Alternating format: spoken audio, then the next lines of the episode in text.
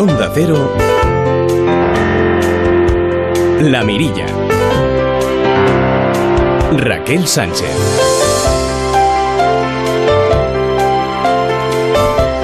Amigos? ¿Cómo están? Muy buenas noches. En las últimas semanas, en los últimos meses, hemos incluido en nuestro vocabulario palabras como, por supuesto, COVID-19, coronavirus, MERS, SARS, pandemia, cero prevalencia, paciente cero, enfermedad zoonóticas, expresiones como curva de contagio o aplanar la curva, también desescalada.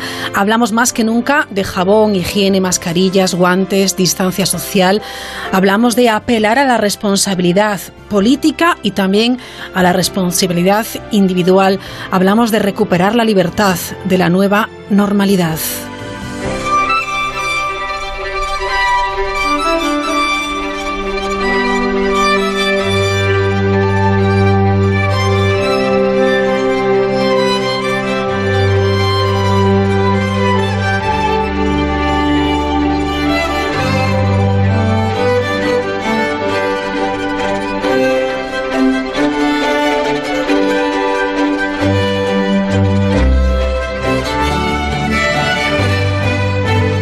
Nos hemos vuelto a mirar a los ojos después de habernos echado tanto de menos, nos hemos comunicado telemáticamente, nos hemos enganchado para conocer la última hora de la pandemia. Hemos tenido que esquivar bulos y no perder la cabeza. Y llegan también nuevos artilugios, felpudos desinfectantes, cabinas esterilizadoras.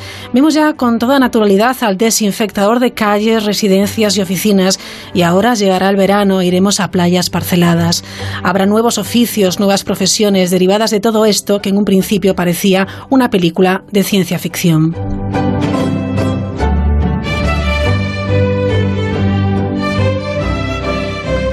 Seguimos, sí, seguimos en estado de alarma. Buenas noches, comenzamos.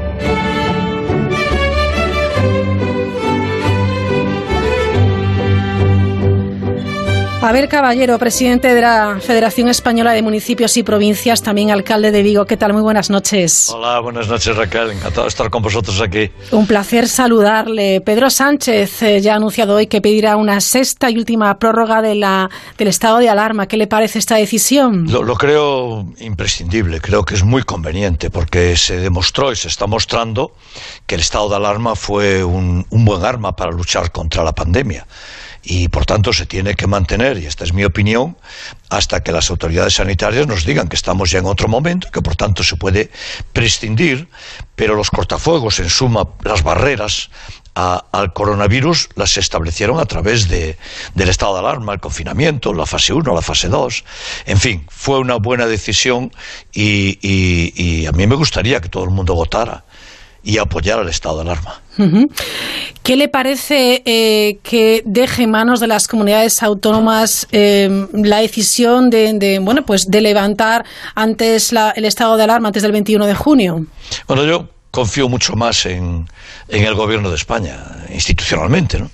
Yo confío mucho, fui ministro del gobierno de España y confío, creo que es eh, una entidad y una institución de enorme seriedad, pero bueno, hay una constitución y hay unos derechos de las comunidades autónomas y por tanto, pues la autoridad sanitaria en el momento en el que eh, desaparezca el estado de alarma corresponderá ya a las comunidades autónomas, pero pero a mí me gusta que el Ministerio de Sanidad, y fíjese, no hablo de, controles, de colores políticos, hablo del Ministerio de Sanidad, sea el que tome según qué decisiones que se demostró que estuvieron bien tomadas. O sea, que si fuera por usted, dejaría todavía a manos del gobierno central, de, la presidencia del gobierno, el eh, bueno, pues el estado de alarma y el ir pasando de fases. Sí, sí, y, en la autoridad sanitaria, en el ministro de Sanidad. Y no, no es una cuestión de colores políticos, es que yo confío y se demostró, ¿no? que resultó bien. Y miren, por hacer un poquito de memoria, porque ya nos olvidamos, ¿no? Pero diez días antes de que el gobierno de España declarara el estado de alarma, había comunidades autónomas que se oponían. Había una que decía, nosotros no nos van a aislar de ningún modo. Y había algún alcalde que decía, no, no, mi fiesta se va a celebrar. Esto diez días antes, cuando ya estábamos en una situación complicada, y por tanto yo creo que esto fue eh, una buena decisión y hubo un proceso de aprendizaje social que nos condujo a valorar. Y miren, el resultado es que hoy pues hubo eh, el, mejor, la mejor estadística desde, que, desde que se tienen datos en, en la pandemia. ¿no? Por tanto, sí, yo estoy convencido de que se hizo bien de que infelizmente pues murió tanta gente y tanto dolor que nos causó y a usted y a mí aquí en Vigo, ¿no? Pero las decisiones estuvieron bien tomadas. No parece que esté muy de acuerdo con la decisión que acaba de tomar Pedro Sánchez al respecto de dar esa cogobernanza a las comunidades autónomas. Sí, porque yo creo que es, que, es obligado, porque las comunidades autónomas eh, tienen, tienen la, la, capacidad eh, sanitaria, pero bueno, yo tengo mi propia visión sobre esto, ¿no? Y creo que las decisiones, cuando son duras y difíciles, pues las toma mejor el gobierno de España. Y a veces pasa esto, ¿no? Que algunos gobiernos, pues yo no, quiero entrar en, en nombres concretos, pero recuerdo una comunidad autónoma muy importante que decía que de ningún modo la iban a aislar. Cogobernanza. En este sentido, eh, Abel Caballero, ¿qué papel juegan los ayuntamientos? Usted, como presidente de la Federación Española de Municipios y Provincias, en estos últimos días bueno, ha tenido reuniones entre los miembros de la FEM y también con, el eh, presidente del gobierno, con el gobierno central, eh, poniendo de manifiesto la necesidad de los ayuntamientos de eh, tener acceso a un fondo que les ayude también en esta desescalada, en este paso de fase y en esta reactivación tanto económica como social. Sí, pero sobre todo esta, crisis puso muy en valor lo, lo, local, la cercanía, puso muy en valor la acción de los ayuntamientos. Nosotros fuimos los que, al lado del gobierno de España, y cuando se toma la decisión del estado de alarma y todo lo que eso significó, inmediatamente empezamos a actuar.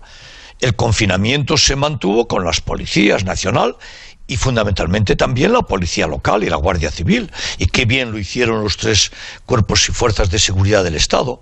Pero nosotros nos encargamos de todos los procesos de desinfección, de los procesos de cercanías, de las distancias, de las colas, de mantener la separación social.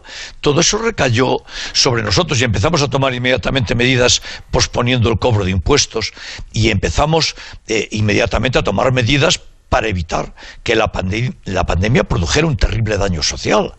Y, saben bien, ¿no?, que fuimos los ayuntamientos, unos más que otros, es cierto, los que evitamos que hubiera gente que prácticamente se quedara sin comer de, eh, porque no había recursos, alimentos, llevarlos a casa, pagarlos.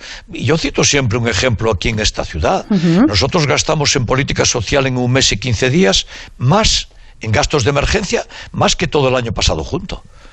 Y, esto nos colocó a nosotros dirigiendo una parte importantísima de la atención ciudadana y evitar que la gente mayor sufriera con servicios de voluntariado que montamos inmediatamente y, dar tarjetas. Nosotros dimos eh, 850 tarjetas de alimentación, 3.000 becas de comedor a mayores en una ciudad de 300.000 habitantes. Nos hicimos cargo de todo. Y yo hablo por, por, por Vigo, ¿no? Pero esto pudo haber pasado en más sitios. La comunidad autónoma literalmente no existió y nos pusimos a tomar decisiones apoyando a los hospitales, eh, buscando sitios para positivos que no pudieran estar internados y tenerlos nosotros, los ayuntamientos, en aislamiento para pasar la enfermedad si no necesitaban de hospitalización. Yo creo que fue un ejemplo extraordinario de coordinación entre los rectores de la vida local, alcaldesas, alcaldes, concejalas, concejales, con nuestros ciudadanos, que puso todavía más en valor lo local. Y entonces ahora nosotros decimos, oiga, nosotros, por ejemplo, el gobierno de España le dio 300 millones de euros a las comunidades autónomas para gastos sociales. En Vigo no recibimos ni un céntimo. No sé lo que hizo la Junta de Galicia. Por cierto, debo decir que en Andalucía sí que se repartió por lo menos una cantidad, pero en Vigo no. Y por tanto, algo no está funcionando bien en la actuación de según qué comunidades autónomas atendiendo lo dramático que es la política social y esto que estaba sucediendo, ¿verdad? Nosotros pusimos a, a 150 personas bajo techo que vivían sin techo en diferentes zonas de la ciudad y nosotros le decimos ahora al gobierno de España que queremos contribuir en la desescalada, que es más compleja, por cierto, y, en la reconstrucción económica poniendo nuestros recursos para ser gastados en cada ciudad y, y queremos formar parte de la reconstrucción.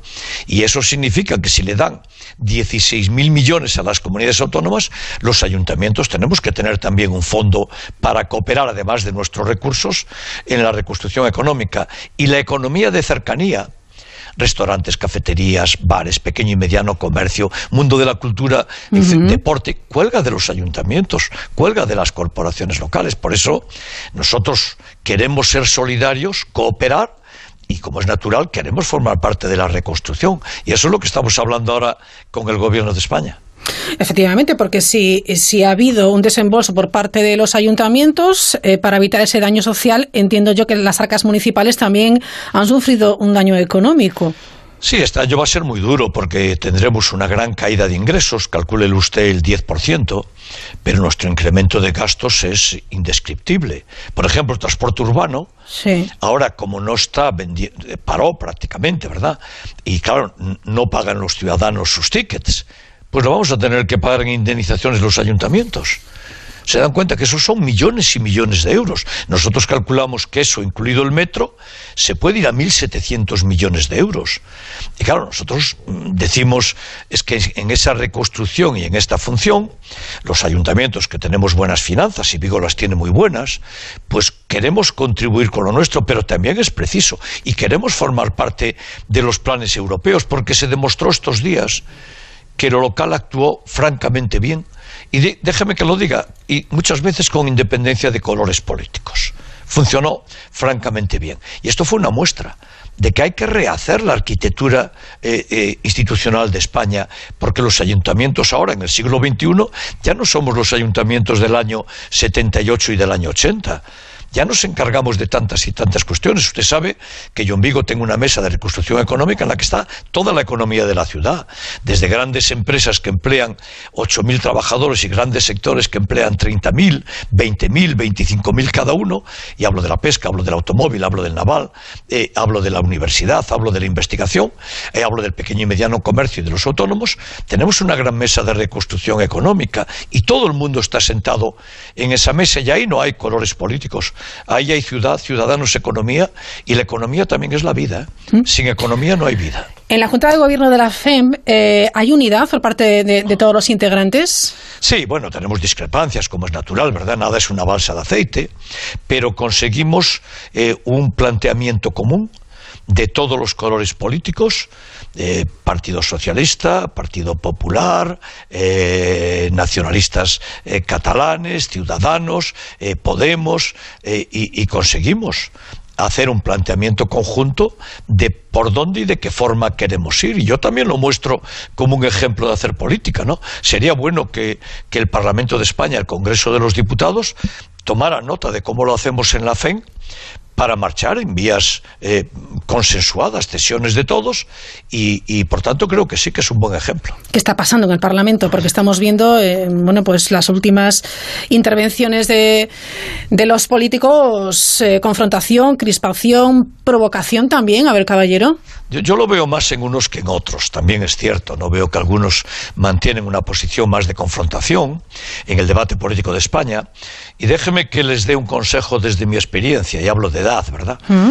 Eh, los ciudadanos no quieren oír hablar de discusiones y debates políticos solo quieren oír hablar de su salud, de su vida, solo quieren oír hablar de su economía, de su salario, de su familia. Y aquellos que no entiendan esto están cometiendo un error gravísimo. Este no es momento de partidos políticos. Usted sabe que yo en Vigo esto lo practico siempre. Claro, así tengo casi el 70% del apoyo en las elecciones, ¿no?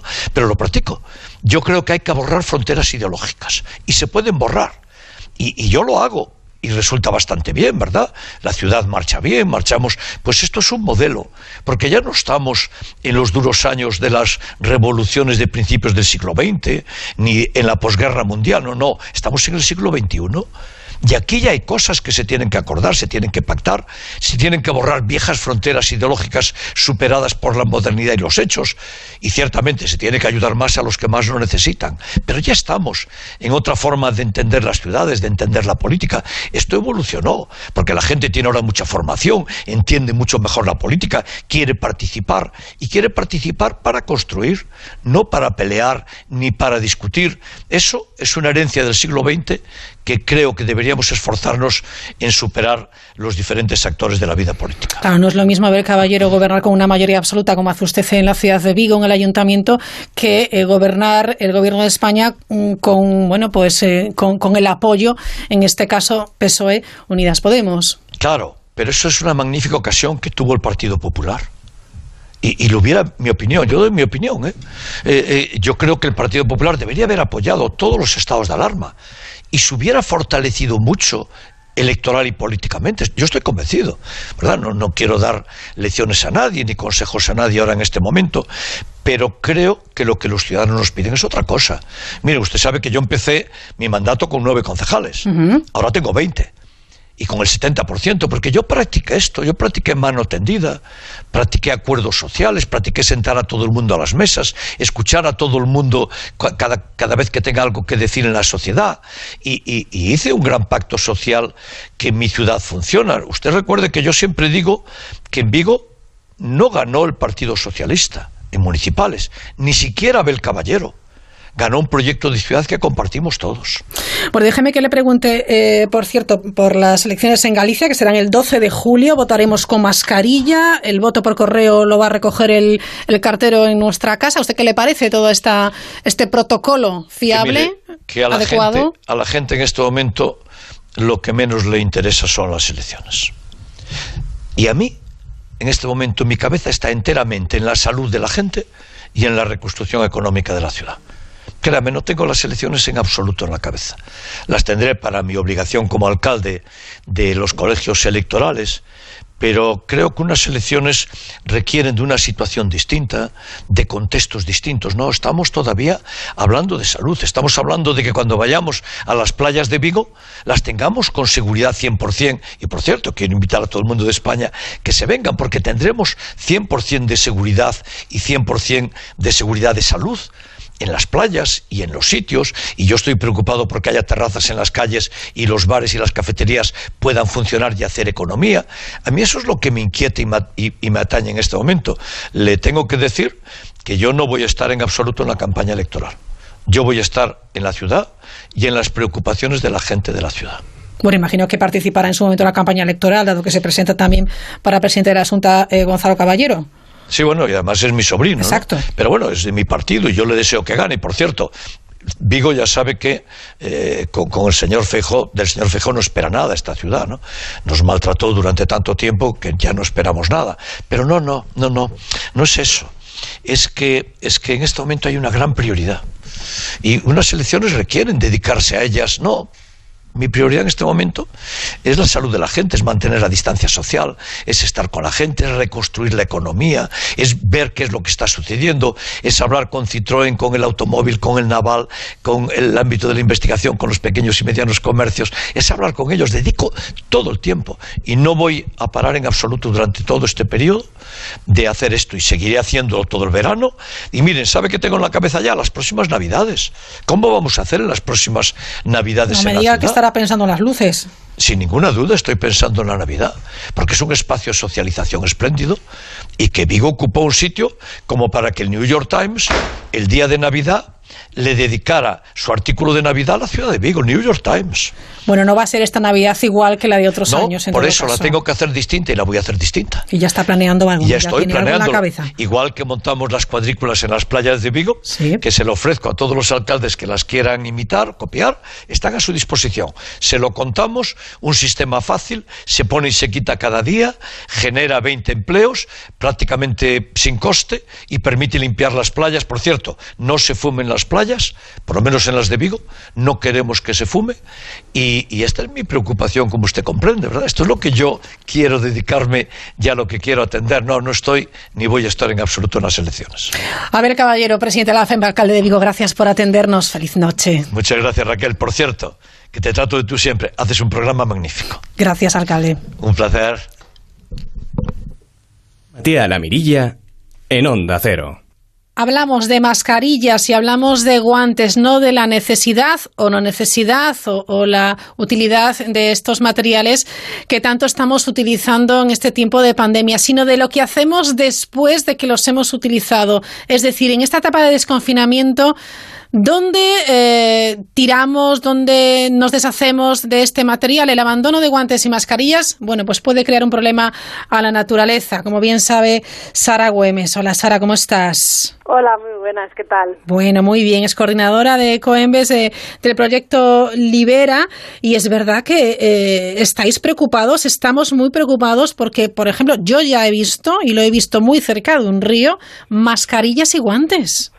Sí, es eh, como siempre mm, el llamamiento a la sociedad en este caso se hace imperante precisamente porque estamos utilizando elementos por, por la situación sanitaria que son obligados y que en muchos de los casos son de usar y tirar. Y como todo lo que es de usar y tirar, lo importante es que acabe en el contenedor o en la papelera correspondiente.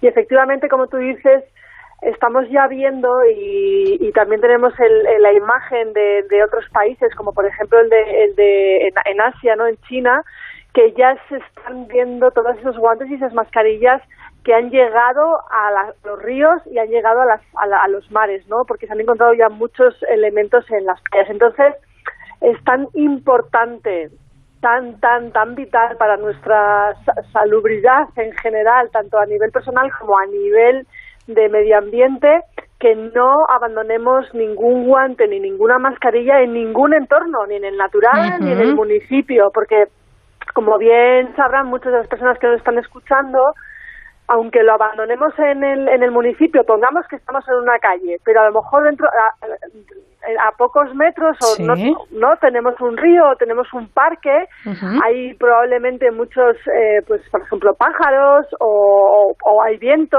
y entonces ese viento te puede llevar en los guantes a, que pueden acabar en el río o incluso pueden acabar enredados en la maleza de, por ejemplo, de un parque por la descomposición, pueden descomponerse y al final, por ejemplo, el, el, lo que es el hilo, lo que es la goma que, que, llega hasta las orejas de, la, de, las de las mascarillas, puede identificarse por un ave como si fuera una lombriz. Entonces, es, claro, y, esa, y esa lombriz, aparente lombriz, puede acabar o bien, con suerte, podría acabar en el nido como si fuera un elemento más para la fortaleza del, propio nido, pero también puede acabar como alimento de los pollos y pueden, por supuesto, pues, eh, pues morir ahogados o morir de inanición, ¿no? Esto, Sara, me recuerda mucho a los microplásticos, el problema, el problemón.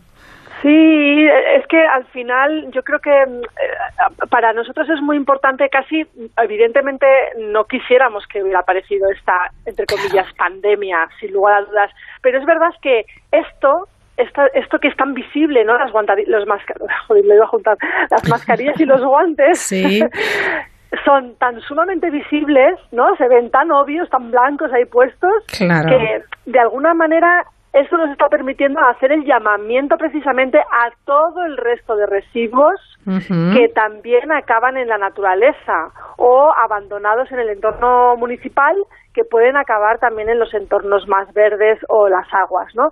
Entonces, sin lugar a dudas, tenemos que aprovechar esta, si quieres llamarlo, posibilidad para hacer un llamamiento global del no abandono ni de esto ni de ningún otro residuo que puede, como tú bien acabas de mencionar, puede acabar siendo un, microplástico que incluso ni siquiera estamos viendo, ¿no? Ya, es terrible, ¿eh? O sea, protejamos, ¿no? Cuidemos nuestra salud, pero también la salud del planeta. Y además, ahora no debemos olvidar que, que, todo este virus, esta, eh, este COVID-19, eh, tiene un origen zoonótico, es decir, que está relacionado también con la interacción del ser humano con la naturaleza.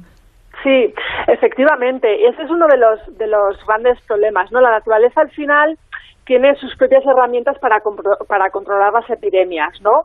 Em, se dice que la pandemia ha podido ser originada por el desequilibrio precisamente natural provocado por la humanidad, ¿no? Porque al final un ecosistema rico en biodiversidad también lo es en variabilidad genética. Y esta variabilidad es precisamente la que hace como de, protección, de escudo, ¿no? Claro. Entonces, cuanto más deteriorada se encuentre la biodiversidad de un espacio natural, pues más facilidad habrá, mm, tendrán los virus para expandirse, ¿no?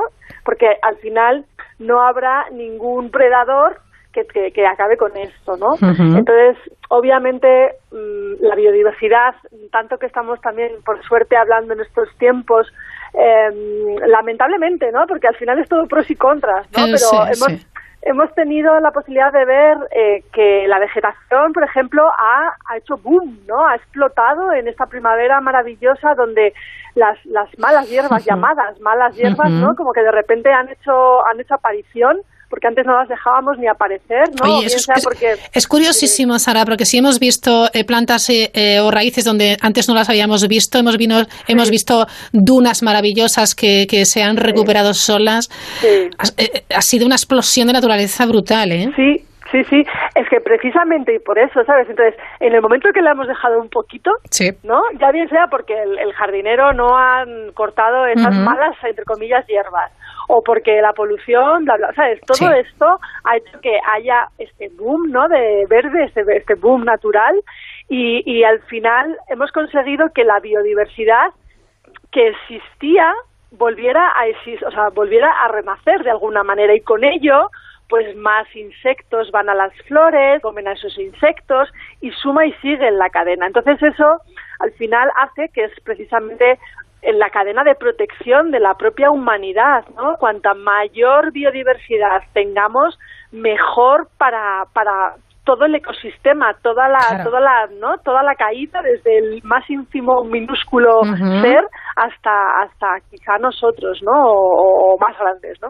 Claro, efectivamente. Bueno, pues eh, lo dicho, hay que insistir en ello, tenemos que proteger nuestro entorno por el bien del entorno, por, por nuestro sí. propio bien, obviamente, ¿no? Sí. Bueno, una vez que tenemos esas mascarillas, guantes, etcétera, ese material de, de, de usar y tirar que, que no es reciclable, ¿qué hacemos con él? Porque el amarillo, el contenedor amarillo, no va.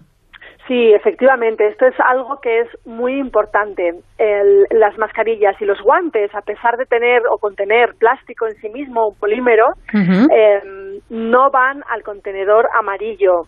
En el contenedor amarillo solamente van los bricks, las latas y los envases domésticos de plástico. Vale. Esto es súper importante. ¿Por qué?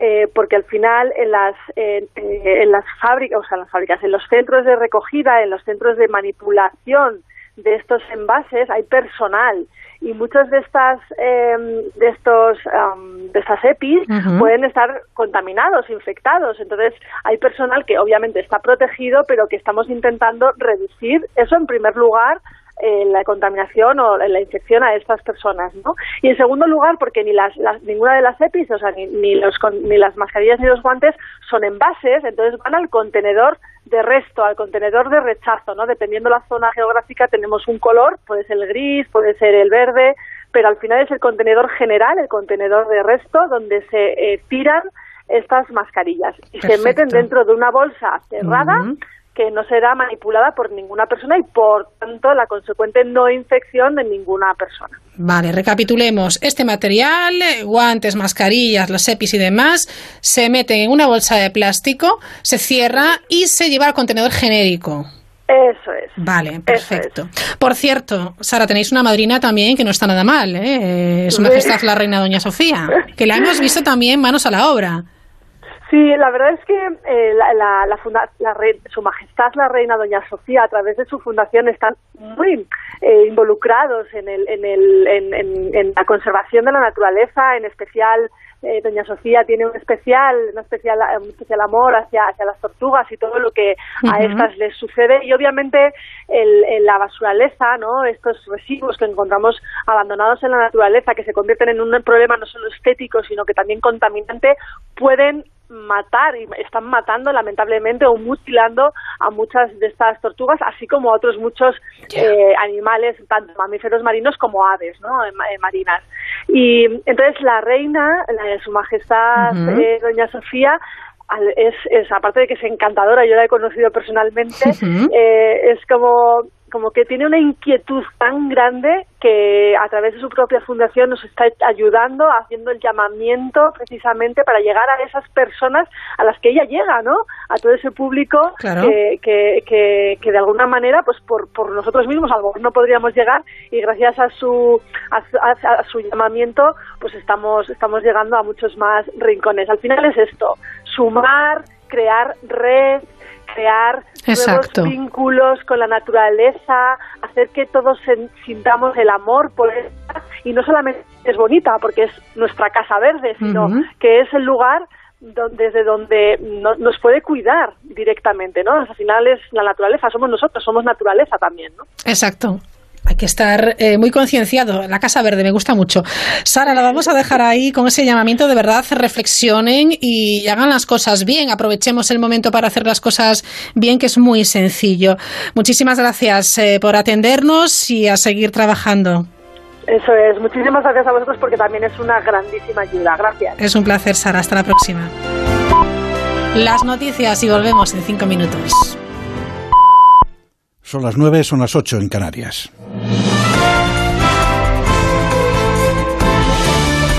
Noticias en Onda Cero.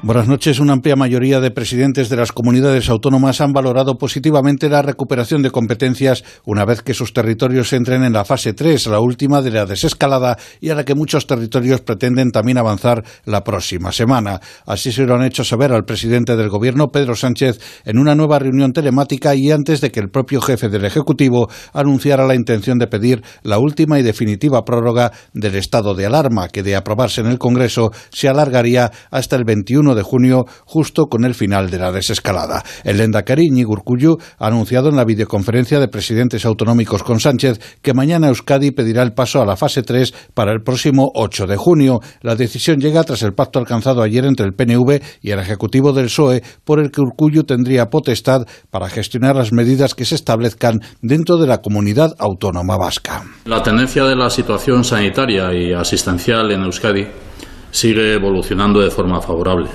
La, evaluación intermedia de la fase 2 ha sido positiva y mañana plantearemos el pase a la fase 3 de cara al lunes 8 de junio así como la reconsideración sobre la vigencia del estado de alarma que apuntabas, presidente. La presidenta de la Comunidad de Madrid, Isabel Díaz Ayuso, se ha mostrado en contra de la prórroga por considerar que no es necesaria y ha abogado por recuperar la normalidad ya. Ayuso ha vuelto a plantear a Sánchez medidas de flexibilización entre fases, como que los alumnos de la EBAU pueden ir a clase de repaso a partir de mañana y que los centros comerciales puedan abrir con control de aforo. Dice Ayuso que ha recibido una rotunda negativa como respuesta. Ha contestado que que esto se tiene que ver por fases, que las fases están así ya estipuladas, que no se puede flexibilizar. Hay otras comunidades autónomas que sí han tenido esa flexibilidad, pero Madrid no. Castilla-La Mancha celebra este domingo el Día de la Región, una jornada que está declarada de duelo en toda la comunidad por las víctimas de la COVID-19 y de homenaje a los profesionales que trabajan en la lucha contra la pandemia, con un acto de gratitud a todos los colectivos y con una mirada puesta en el futuro. El presidente regional, Emiliano García Paje, ha avanzado su intención de establecer todos los 31 de mayo como efeméride dedicada a todos los héroes que han luchado en primera línea durante esta crisis sanitaria. Onda Cero Toledo, Juan Carlos Santos. Este año no ha habido ni medallas de oro ni placas al mérito regional, solo un profundo reconocimiento a los colectivos que han hecho posible que el coronavirus esté siendo casi controlado. En el patio del Toledano Palacio de Fuensalida han estado todos, desde el personal sociosanitario hasta el ejército, pasando por Protección Civil y Cruz Roja, entre otros. Para ellos, el presidente Casina Mancha ha tenido palabras de reconocimiento y agradecimiento por su trabajo en esta crisis sanitaria que va a terminar siendo una victoria colectiva. Emiliano García Paz. No solo vamos a superar esta crisis, sino que vamos a crecer porque creemos más en nosotros mismos. Con esta crisis nos hemos ganado un, un profundo sentimiento de autoestima colectiva y creceremos más porque creeremos más en nosotros mismos, por supuesto en nuestra región y por supuesto en nuestra nación. Los que no han estado en este sencillo acto del Día de Castilla-La Mancha han sido los partidos políticos. El Partido Popular de la región ha lamentado este hecho y ha cuestionado esta decisión del gobierno autonómico. La Guardia Nacional de Estados Unidos ha confirmado la movilización de 5.000 efectivos en 15 estados y el Distrito de Columbia, donde se encuentra la capital, Washington DC, para contener los disturbios derivados de las protestas por el asesinato en Minneapolis del ciudadano de raza negra George Floyd durante una detención. La muerte de Floyd ha desembocado en la imputación por asesinato de uno de los agentes implicados. Corresponsal en Estados Unidos, Agustín Alcalá. Las protestas contra la brutalidad policial han sido utilizadas por grupos extremistas de izquierda y de derecha para provocar el caos y el pillaje y para atacar a la policía. Las manifestaciones pacíficas en docenas de ciudades a lo largo de la nación en protesta por el asesinato del afroamericano George Floyd terminaron ayer con violentos enfrentamientos, cargas policiales y robos en San Francisco, en Portland, en el barrio neoyorquino de Brooklyn, en Salt Lake City, Miami, Tampa y en Los Ángeles. En Chicago, la alcaldesa afroamericana Lori Lightfoot criticó la violencia de algunos grupos que atacaron a la policía. Quiero mostrar mi desilusión y total rechazo. No se viene a una manifestación pacífica con bolas de acero, con martillos, con palas y con bates de béisbol. En Minneapolis no se repitieron los enfrentamientos de las noches anteriores y más de 4.500 miembros de la Guardia Nacional fueron desplegados por las calles. Por segunda noche consecutiva hubo violentos enfrentamientos entre la policía y los manifestantes en frente de la Casa Blanca, donde el presidente Donald Trump presumió del buen trabajo que está haciendo la Guardia Nacional a lo largo del país y atacó a los alcaldes demócratas de muchos lugares porque, en su opinión, no están dejando que la policía se defienda y actúe contra los revoltosos con todos los medios a su disposición. Más noticias dentro de una hora y en ondacero.es. Ahora sí. Es hora de ponernos en marcha. Y en Onda Cero, construimos futuro contigo. Debates, entrevistas, conferencias, ideas innovadoras, propuestas que generan valor, iniciativas de emprendedores. Queremos contribuir a la activación de la economía española, de cada comunidad y municipio, a través de una iniciativa que invita a participar a los sectores estratégicos. Escucha cada viernes en la Brújula de la Economía el espacio Construimos Futuro contigo y encuentra toda la información sobre propuestas e iniciativas en ondacero.es. Onda Cero. Construimos futuro contigo.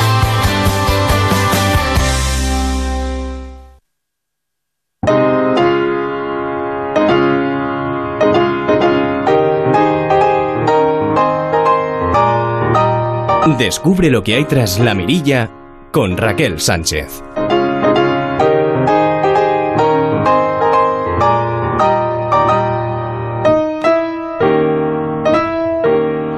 Seis minutos y medio sobre las nueve, una hora menos en las Islas Canarias. Ella es una de las pianistas españolas con más proyección internacional de su generación. Su compromiso con la música de compositoras, la consecución de los objetivos de desarrollo sostenible y el repertorio español, tanto histórico como contemporáneo, la han convertido en un referente en las salas de conciertos, tanto nacionales como internacionales. Isabel Pérez Dobarro, ¿qué tal? Muy buenas noches.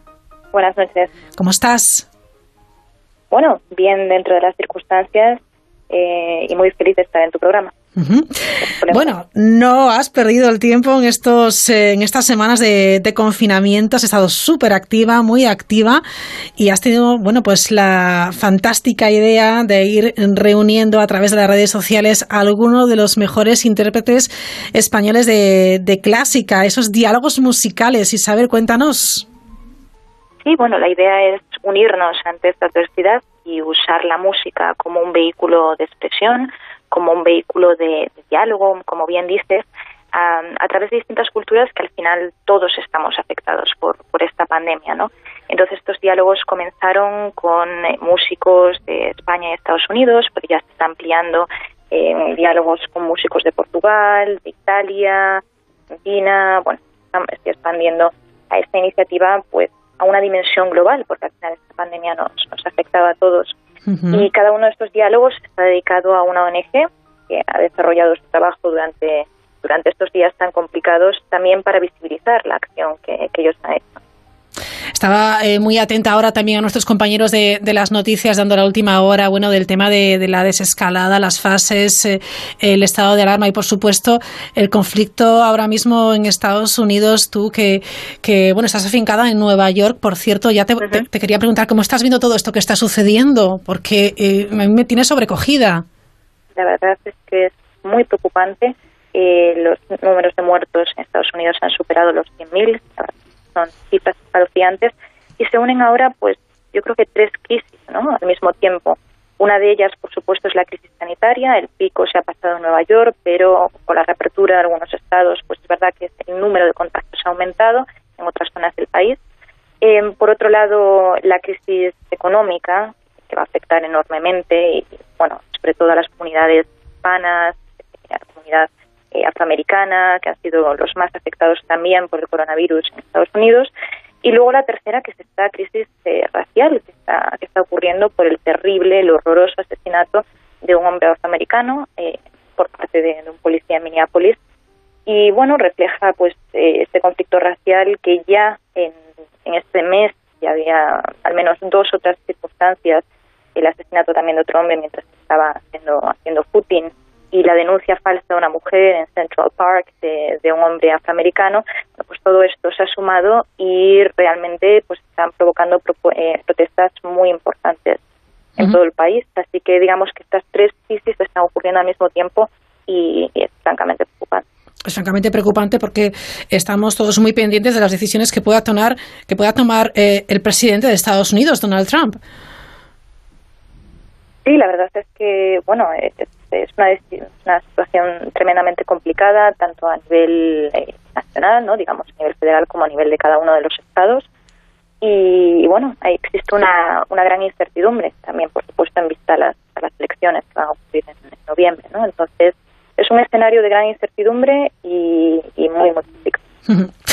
Bueno, Isabel Pérez Barros gallega, compostelana, eh, aprendió a leer muy pequeñita, ya cogió un periódico de la mesa y se puso a leer, dejó a sus padres alucinados y dijo, aquí esta, esta chica, esta niña, es algo especial. Y así es, porque la verdad es que tu trayectoria es increíble. Eh, ¿Qué te aporta la música? ¿Qué te aporta el piano? Porque la verdad, eh, con, con tus capacidades puedes ser o podrías haber sido lo que, lo que hubieras querido. ¿Por qué eh, pianista? La música siempre estuvo presente en mi vida, ¿no? Desde, que tengo recuerdos, realmente la música siempre estaba ahí. Mi familia, aunque no son una familia de músicos, son melómanos y, y desde muy pequeña pues siempre estaba, estaba escuchando música y música clásica. Además, mi hermana eh, tocaba el piano y muy bien. Entonces, bueno, pues siempre que ella estaba estudiando, pues yo iba ahí a tocar algo y a molestarla un poco.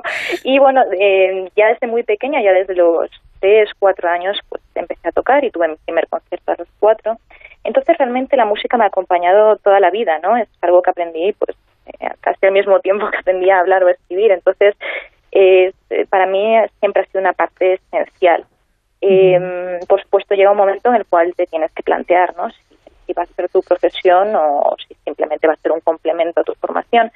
Pero realmente para mí la música es el vehículo ideal para expresar emociones, para expresar valores y, para contribuir a, la sociedad. Eh, entonces, desde mi punto de vista, el poder tener esta, la música y el piano en particular para realizar todo esto, pues es muy importante, lo cual no quita que haya ampliado mi formación, pues con grado de Derecho, estudios de Relaciones Internacionales, Harvard y demás, pero eh, digamos que todo va alrededor de esta idea de que la, importancia de la cultura, la importancia dentro de la cultura de, de la música para unirnos y para transmitir valor y la importancia también, Isabel Pérez Dobarro, de subrayar el papel de la mujer en muchas ocasiones, en infinidad de ocasiones antaño, bueno, pues eh, silenciada y ocultada, ¿no?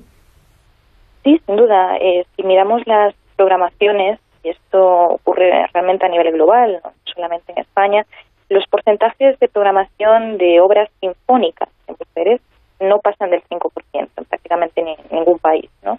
Eh, sí que existe una mayor incorporación de la música de mujeres en el ámbito de la música solista o música de cámara para pequeños conjuntos, pero no estamos muy lejos de hablar de, igualdad, no llegan al 10%. ¿no? Entonces realmente existe un problema porque la música de mujeres no, no se conoce realmente. Y a mí esto me, ocurrió en mi propia experiencia personal. Cuando yo estaba estudiando en el conservatorio, jamás me pidieron una obra de una mujer compositora, jamás había escuchado hablar de ninguna, sabía que Clara Schumann era una grandísima pianista, pero no conocía esa vertiente creativa ¿no? de, composición. Entonces, bueno, a partir de una experiencia personal de investigación y de, preocupación por este ámbito, descubrí que existen muchísimas grandes compositoras, tanto contemporáneas como históricas, que no se escuchan. Luis Pagan, eh, Sophie Drinker, ah, tenemos a Clara Schumann, por supuesto, Fanny Mendelssohn, eh, Nadia Boulanger, Lili Boulanger, Beach, Teresa Carreño, hay tantos, tantos nombres. Eh, Sophie Menter, perdón, que fue Sophie Menter, estudiante de Liszt, una grandísima compositora y pianista. Bueno, muchísimos nombres que realmente no están en los planes de estudio, no están en los concursos y por tanto no se conocen. Entonces, en ese sentido, yo inicié junto a Anatona, una mezzosoprano fantástica, eh, también que está también en Nueva York, eh, Women in Music, Mujeres en la Música, que son diálogos culturales eh, que realizamos con distintos países. Empezamos entre Estados Unidos y España, lo íbamos a expandir antes de que bueno todo esto se parara, ¿no? Con Portugal y también estamos en conversaciones con Argentina para desarrollar esta, esta serie de diálogos, diálogos culturales con música de compositores. Por otro lado, estoy realizando ahora una serie de conversaciones con compositoras, musicólogos, musicólogas especialistas en eh, obras de compositoras o en la vida de determinadas intérpretes y eh, con miembros de asociaciones de mujeres en la música para explorar realmente cuál es la situación actual y visibilizar la acción de muchas compositoras que a pesar de ser extraordinarias no se conocen. Yo siempre pongo el caso de que no se conociera ni a Rosalía de Castro, ni a Emilia Pardo Bazán, ni a Jane Austen, ni a ninguna de estas grandes. Pues habría que, habría que buscarlo y habría que reconocerlo. Entonces este es el trabajo. No, quiere decir para nada que se deje de tocar ni Bach, ni Beethoven, ni demás. Ellos se tienen que tocar, por supuesto, todos los días, pero también de descubrir a estas compositoras maravillosas. Y tanto que sí. Veo que no solamente no has parado, sino que has puesto todo tu empeño en seguir trabajando, investigando, eh, buscando eh, y sobre todo estableciendo estos diálogos musicales, diálogos culturales. Hemos venido hablando en, las últimas semanas de, programa durante esta pandemia de la importancia de, la cultura que, que nos, nos sostiene cada día y quien quiera lo contrario creo que está equivocado. Hay que ensalzarla, subrayarla y sobre todo apoyarla en estos tiempos. Sin duda, yo creo que más que nunca hemos visto en estos días la importancia de las artes, eh, bueno, como un rayo de esperanza realmente, ¿no? Como un factor también de unión, de unirnos a pesar de la, de la distancia. Y por otro lado, existen estudios que realmente hablan de, bueno, del impacto positivo que tienen las artes para la salud. Un estudio de la OMS que reunía más de 3.000 estudios dentro de este report eh, habla de, pues, de las, ventajas que tienen las artes, pues dentro de ellas la, la música, dentro de la salud. Por lo tanto, yo creo que es esencial. Y también, pues, eh, la música como innovación, la música como creatividad. Muchas veces eh, pensamos únicamente innovación ciencia, que es verdad, pero la música, las artes son innovación, son creatividad. Y, por tanto, también creo que es, que es muy interesante explorar esta, esta vía, ¿no? Entonces, desde cualquier perspectiva, yo creo que hay que promocionar siempre la cultura, defenderla y asegurarnos de que siempre esté es curioso porque en, eh, escuchar la música sin innovación quizás haya eh, provocado una reacción en nuestros oyentes, ¿no? La música es innovación. Sí, bueno, si piensas en toda la exploración electroacústica, todas las investigaciones que se han hecho en este campo, eh, obviamente esto ha tenido un impacto mucho mayor que simplemente el ámbito musical, pero es que, bueno, aparte cualquier tipo de, de interacción entre ciencia y música, y de esto estoy trabajando la factoría de industrias creativas también, de ver de qué manera podemos comunicar eh, ciencia, ciencia y música, eh, pues es, esencial, ¿no? Entonces, desde un punto de vista meramente creativo, si quieres, de buscar soluciones distintas lo convencional, etcétera, también es muy importante. Qué maravilla. Bueno, Isabel, gracias por estar con nosotros esta noche. Eh, nos vamos a quedar escuchando un poquito esta sinfonía para un mundo mejor. Aquí estás tú, por supuesto, al piano, Pablo Martín Acevedo al violín y Antonio Martín Acevedo al, al cello. Un buen equipo, ¿eh? Sí, una obra además eh, compuesta por Juan Antonio Simarro, teniendo a los objetivos de desarrollo sostenible, estos objetivos que se aprobaron por 193 países de las Naciones Unidas eh, que buscan pues, terminar con la pobreza, mejorar la educación, igual de género, entre otros distintos objetivos. Y esta música pues trata de, reflejar la consecución de los objetivos de desarrollo sostenible. Isabel, muchísimas gracias. Gracias a ti, muchísimas gracias. Un abrazo grande, adiós. Un abrazo.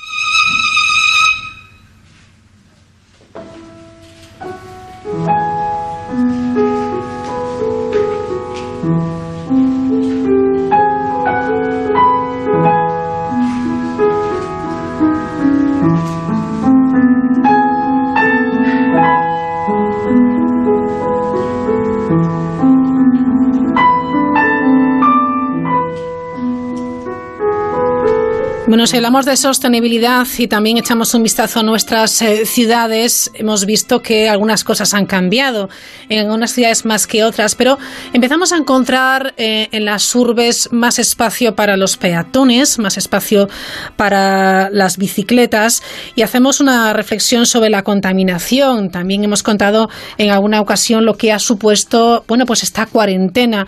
Las emisiones de CO2 en Europa durante la crisis sanitaria han caído a niveles del año 1958. Eh, ¿Qué podemos hacer? ¿Qué está en nuestra mano? ¿Es el momento? ¿Estamos en un punto de, inflexión? Vamos a comentarlo enseguida con Adrián Fernández. Adrián, ¿qué tal? ¿Cómo estás? Buenas noches. Hola, muy buenas noches. Experto de, eh, de Greenpeace en movilidad y desarrollo urbano. Es verdad, estamos en un momento muy interesante para tomar decisiones, ¿no? Bueno, lo que sí que sabemos es que estos momentos son ideales para reflexionar y para eh, afrontar cambios de comportamiento que otras veces, metidos en nuestra rutina y en el día a día, serían totalmente impensables. Y ahora que hemos podido comprobar por ejemplo, aspectos tan relevantes como el, reparto del espacio urbano, o mejor dicho, la, injusticia en el reparto del espacio, en donde nos piden que caminemos manteniendo la distancia, cuando en muchas de nuestras calles, ni siquiera las aceras, permiten caminar con seguridad, pues es desde luego un momento para darse cuenta eh, hasta qué punto nuestras calles han estado diseñadas pensando más en el coche que en el resto de las personas. Y si hay un momento para cambiarlos ahora, que hay menos coches. Claro, hemos visto siempre con cierto con cierta envidia algunas ciudades, sobre todo europeas y otras, bueno, pues latinoamericanas, que sí que tenían ese espacio más amplio para los peatones, para el disfrute, para, bueno, pues como se hacía antes, volver a la plaza, charlar en un banco, etcétera pero nunca nos planteamos que eso podemos, ese modelo es, es viable en nuestro país.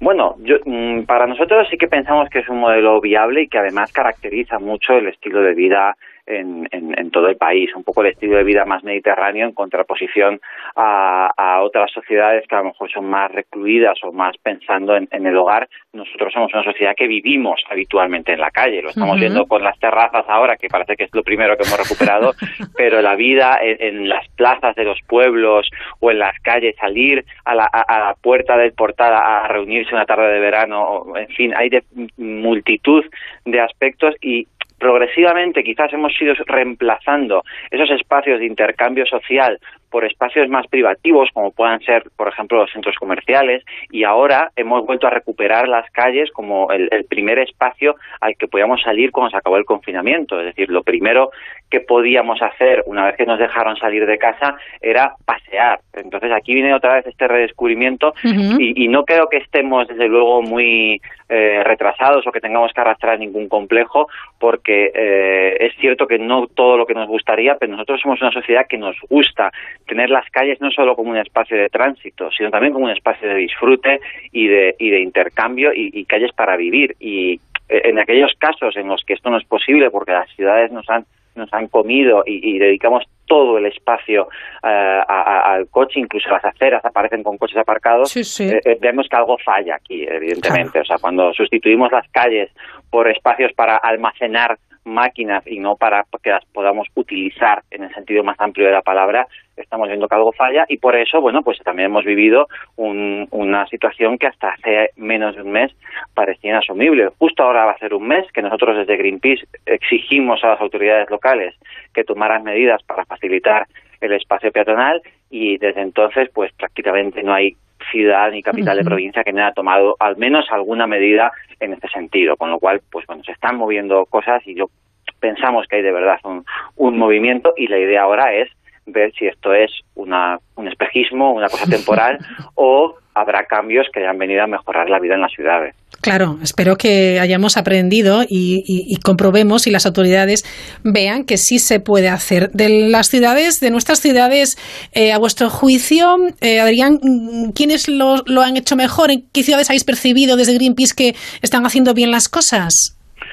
Pues hasta ahora hemos percibido dos tipos de, modelos. El, primero es el que se mm, dedica un gran espacio de forma temporal, como puede ser cerrar varias calles los fines de semana o incluso algunas horas a diario, y ahí pues ha habido muchas ciudades, hemos visto en Madrid, en Sevilla, y en por número la que gana es Vigo, además, que es la que más calles ha personalizado en este periodo. Pero nuevamente hablamos de medidas que pues que son, son interesantes desde luego y son muy positivas, pero que se quedan en una cuestión de unas horas o unos determinados días. Frente a ese modelo, o complementariamente a ese modelo, porque no tienen por qué ser opuestos, salen las otras ciudades que a lo mejor hacen cambios mucho más tímidos en cuanto a espacio, pero con una vocación más permanente. Por ejemplo, reemplazando líneas de aparcamiento por, por aceras más anchas o delimitando carriles bici temporales también para poder moverse en bicicleta, que es un medio muy seguro frente al contagio, o incluso habilitando carriles bus prácticamente de la noche a la mañana. Y ahí pues hay otras ciudades que también están llevando el liderazgo. Nosotros hemos destacado hasta el momento eh, Vitoria, Logroño y Valladolid, que son ciudades de tamaño medio, fácilmente replicables en, el conjunto del país y que, bueno, no sin ser las únicas ni, mucho menos, pero sí que parece que han tomado un poco la delantera con este modelo. Mm, la buena noticia es que más o menos ha habido una cierta competición entre todas ellas. Barcelona fue la primera que se movió y ahora pues Madrid ha anunciado esta semana 45 kilómetros de carril bus, entonces, bueno, pues parece que se han picado entre, entre los ayuntamientos a ver quién hace más y eso en el fondo nos beneficia a todos, vivamos donde vivamos. Claro, eso, eso desde luego está muy bien. Hablemos de datos, porque eh, las ciudades generan el 75% de las emisiones mundiales de CO2. Caray, el porcentaje, ¿eh? Claro, hay que tener en cuenta que la ciudad no solo genera lo que quemamos en la ciudad, sino la energía eléctrica que requiere mover una ciudad, que muchas veces se genera a cientos de kilómetros, pero también es parte de ese CO2, incluso la alimentación. Imaginemos todo, todo el consumo de carne que pueda haber en una, en una gran ciudad, también tiene una consecuencia en cuanto a emisiones. Eh, es cierto que las emisiones de CO2 no se arreglan con un confinamiento, incluso con un confinamiento tan estricto no arreglamos un problema como la crisis climática. Necesitamos un cambio estructural y que además tampoco requiere que nos quedemos en casa. Nosotros los, los cambios que pedimos a los gobiernos van enfocados hacia, hacia promover formas de economía verde que en el fondo resultan más, más económicas, más eficientes y además generan un empleo de mayor calidad y de mayor número. No, mm, por luego porque muchas veces parece que que cuando hablamos de reducir las emisiones estamos pidiendo precisamente esto, que la gente se quede en casa, que no salga y que cierren todos los comercios y nada más lejos de la realidad. Eso no es solución para nadie. Claro. Vamos con lo que eh, se puede hacer con esas claves que Greenpeace pone sobre la mesa para reinventar, reinventar las ciudades. ¿Cuáles serían? Pues eh, en definitiva es un conjunto de, propuestas que parten de la, de la ciudadanía, que nosotros lo único que hacemos es dar voz a esos movimientos sociales que ya estaban tomando la iniciativa para, para cambiar las ciudades. En un momento además en el que hay que reinventar lo que decimos en nuestra última campaña, reinventar las ciudades, esto es repensar cómo queremos que sean nuestras ciudades a partir de ahora. Prácticamente es como si nos hubieran pasado un, borrador en blanco y nos hubieran dejado la ciudad lista para volver a diseñarla. Nos ha bajado el tráfico, nos ha bajado la contaminación, eh, haya habido ciertos cambios en, la actividad y en los usos y podemos pensar en nuevas formas de disfrutar la ciudad. Hemos dicho, por ejemplo, la de las calles, que es la más evidente, pedirle a nuestro ayuntamiento, pero también nosotros podemos pensar cómo, es la forma en la que nos queremos mover o dónde queremos comprar. Si algo hemos descubierto ahora mismo es la importancia de tener un comercio de proximidad, que en muchos pueblos a lo mejor no es fácil, pero en las ciudades sí que es fácil echar mano del comercio de barrio, que es el que nos ha atendido en esta en este confinamiento cuando no podíamos ir al centro comercial porque estaba cerrado. Quien nos ha salvado, digamos, ha sido el súper de barrio o la tienda de ultramarinos o, o, el comercio de proximidad que ha estado ahí y, y que puede ser una, una opción de futuro. Eh, eso en términos de, de, de, consumo. Ya digo que esto se extiende prácticamente a cualquier aspecto de nuestra vida, por pequeño que sea, cómo tiramos la basura, cómo generamos residuos, si podemos reducir la forma en la que consumimos para, para reducir también la cantidad de envases y, prescindir más de envases plásticos, cómo nos movemos o, qué actividades hacemos en nuestro día a día. Cualquier contribución, por pequeña que sea, puede ayudarnos a, repensar estas ciudades y, no estamos pidiendo, desde luego, que la gente haga el máximo posible, sino que son los pequeños gestos y apoyándose, desde luego, en esas redes, en esas asociaciones que ya están tomando medidas eh, en una situación que ha sido muy complicada para muchas personas y, que son las que de verdad están tejiendo el, eh, la iniciativa local para pensar las ciudades de nuevo.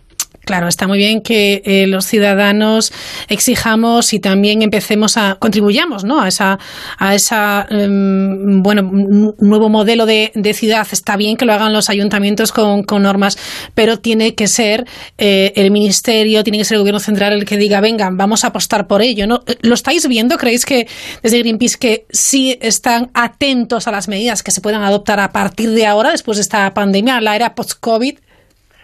Bueno, es una pregunta que no podemos responder con sí o no. Nosotros, evidentemente, como una de las grandes ONGs ambientales, mantenemos eh, conversaciones y, peticiones al Ministerio y a, las altas instancias del Estado con esta con esta misma labor. Eh, y de una de ellas, una de ellas fue la, la, primera fue la de la de la del espacio público, como hemos hablado antes, que todas estas estos, estas iniciativas de los ayuntamientos surgen por una orden que aparece en el BOE del Ministerio de Sanidad que habla de priorizar los desplazamientos peatonales y ciclistas en este orden.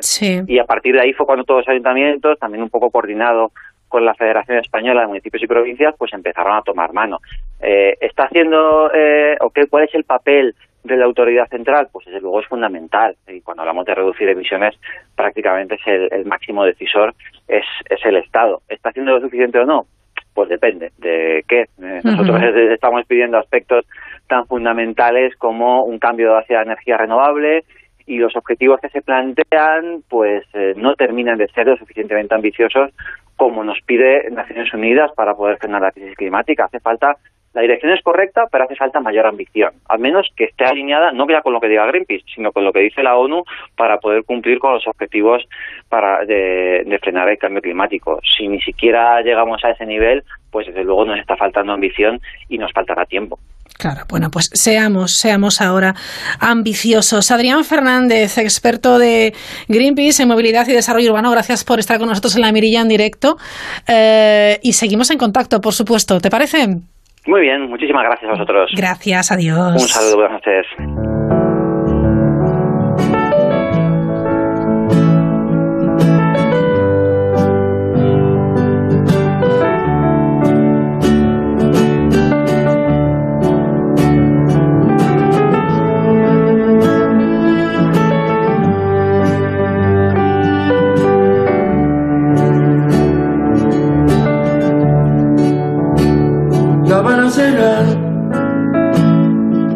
Final cantautor Pablo Milanés ha lanzado este videoclip que estamos escuchando a través de sus redes sociales de la canción Vestida de Mar. Por eso tiene ese sonido como si estuviera en casa. Es que está en casa. Lo grabó durante el confinamiento junto a los también músicos cubanos Miguel Núñez, pianista y director musical de su banda desde 1987, y la chelista Caridad Rosa Varona, hija y nieta de dos destacados trompetistas cubanos. Está dedicado a toda la gente, ha dicho Pablo Milanés, que resiste en estos tiempos y que debe reorganizar su vida con mucho esfuerzo.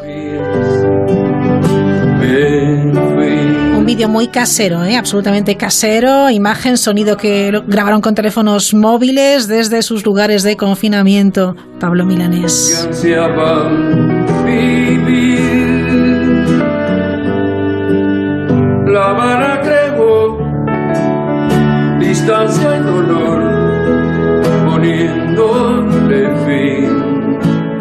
Para la era del COVID-19, esperemos que pronto sea post-COVID-19. GTG Ingenieros es una empresa gallega especializada en seguridad industrial con más de 20 años de experiencia en el sector. Ha diseñado unas cabinas eh, que pueden esterilizar, por ejemplo, prendas de ropa en muy poco tiempo, en menos de un minuto. Saludamos a su consejero delegado, Pedro García Trejo. Pedro, ¿qué tal? ¿Cómo estás? Hola, hola estamos, Bueno, la verdad es que es una muy buena idea y nos encantaría saber cómo habéis llegado a diseñar esta, estas cabinas, porque supongo que ha sido un trabajo de, de, pruebas, de ir testando, etcétera, ¿no? Sí, bueno, como ya nos conoces, como mucha gente nos conoce en la comarca, pues nos dedicamos a la seguridad laboral industrial desde hace un montón de años y estas últimas semanas viene un poco el comportamiento de la sociedad, incluso encuestas que decían que incluso el 64% de las personas pensaban que la normalidad ya no volvería a ser la misma, que va a haber nuevos hábitos, nuevas conductas, nuevas, nuevas condiciones de seguridad sanitaria y muchas de las situaciones cotidianas a las que todos los días estamos acostumbradas. Pues nosotros pensamos en que eh, haría falta diseñar unos productos eh, unos equipos pensados en esta, esta esterilización de, prendas de ropa, ¿no? Eh, el mismo, el mismo eh, Steve Rowe de Max Spencer afirmaba esta, esta semana que, los hábitos de compra habían cambiado para siempre, o sea que ya no ya no iba a ser como antes, ¿no? Entonces yo nosotros nosotros pensando un poco en todo esto eh, y viendo hábitos cotidianos cotidianos que conocemos del día a día y los mismos pinchos, por ejemplo, cuando vamos de pinchos a los a las, a las, tabernas que nos encontrábamos los pinchos encima de las, de las barras y cogíamos el pincho directamente, después de haber pasado esta esta esta situación con mascarillas, distanciamiento social, yo, yo, yo creo que la gente ya no va a permitir estas faltas de digamos de, condiciones sanitarias no y en el cuestión y en, el tema de la ropa eh, el hecho de probarte una prenda de ropa dos tres cuatro cinco veces después de que se hubiese probado otra persona eh, y ya no pensamos en el COVID-19, ¿eh? pensemos, por ejemplo, en la gripe, pensemos en, enfermedades contagiosas como simplemente el, mal del pie de la aleta, estos hongos contagiosos. Eh, eh, y ya no es que tengamos que pasar una gripe de más, más complicada o menos complicada. o, eh, estamos hablando incluso de gastos económicos. Fíjate que la gripe en España genera un gasto de 1.500 millones al año por bajas de gripe. Entonces, todos estos hábitos que hasta ahora eran, eran, los, dábamos por normales, pues nosotros nos hizo pensar que podíamos esterilizar la ropa antes de probarla. Vale, entonces por eso creamos esta cabina, una cabina basada en, rayos, en radiación de ultravioleta tipo C, para que el, usuario, la, persona que se va a probar la camiseta, que se va a probar un vestido, que se va a probar un pantalón, pueda esterilizar la prenda en el momento que se va a probar la prenda.